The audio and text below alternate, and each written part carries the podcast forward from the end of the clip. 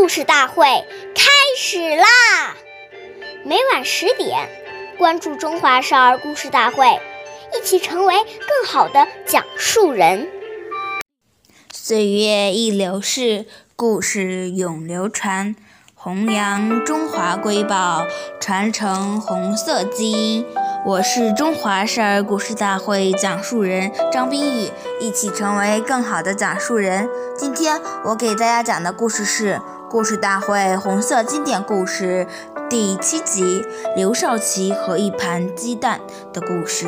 有一次，中原局王国华同志的母亲来到竹沟探望儿子，带来了几十个鸡蛋。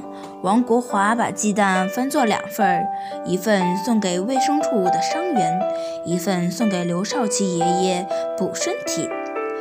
勤务员这次没有告诉刘爷爷，只就炒了两盘鸡蛋，多了一个菜。